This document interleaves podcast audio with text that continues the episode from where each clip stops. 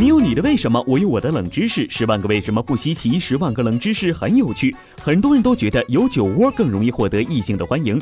当你在微笑的时候露出一个浅浅的酒窝，会使异性更加感觉有亲和力和魅力。其实酒窝最大的作用就是可以带来桃花运。根据面相学来分析，酒窝是面泛桃花的标志。拥有酒窝的女性更多的容易受到男性的关注。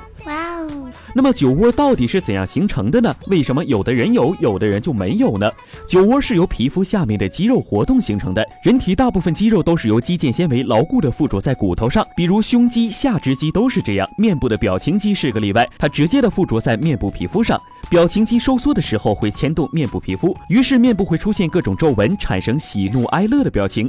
一笑脸上有两个酒窝，就是面部皮肤跟面部表情肌，比如颊肌、笑肌相对牵动形成的。能不能有酒窝跟表情肌的发达程度有关。笑肌不那么丰满，面部皮下脂肪不那么多的人，一般微笑时是不会出现小酒窝的。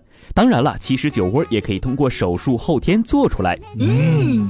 节目最后给大家讲一个小故事。相传人死了之后，过了鬼门关便上了黄泉路。在黄泉路上有一个奈何桥，有一位叫孟婆的女人会守候在那里，给每个经过的路人递上一碗孟婆汤，一喝便忘前世今生，一生爱恨情仇，一生浮沉得失，都随着这碗孟婆汤遗忘得干干净净。今生牵挂之人，今生痛恨之人，来生都相见不识。可是有那么一部分人，因为种种原因不愿意喝下孟婆汤，孟婆没有办法，只好答应他们，但在这些人身上做了记号。这个记号就是要么在脸上留下酒窝，要么在脖子后面点颗痣，要么在胸前点颗痣。这样的人必须跳入忘川河，受水淹火烤的折磨，等待上千年才能轮回。转世之后会带着前世的记忆，带着那个记号寻找前世的恋人。所以，朋友们，请珍惜身边脸上有记号的那个人，无论是亲人、朋友，因为他也许是你前世的恋人。经过千年等待，来寻找前世情缘未了的人，去完成前世未了的心愿。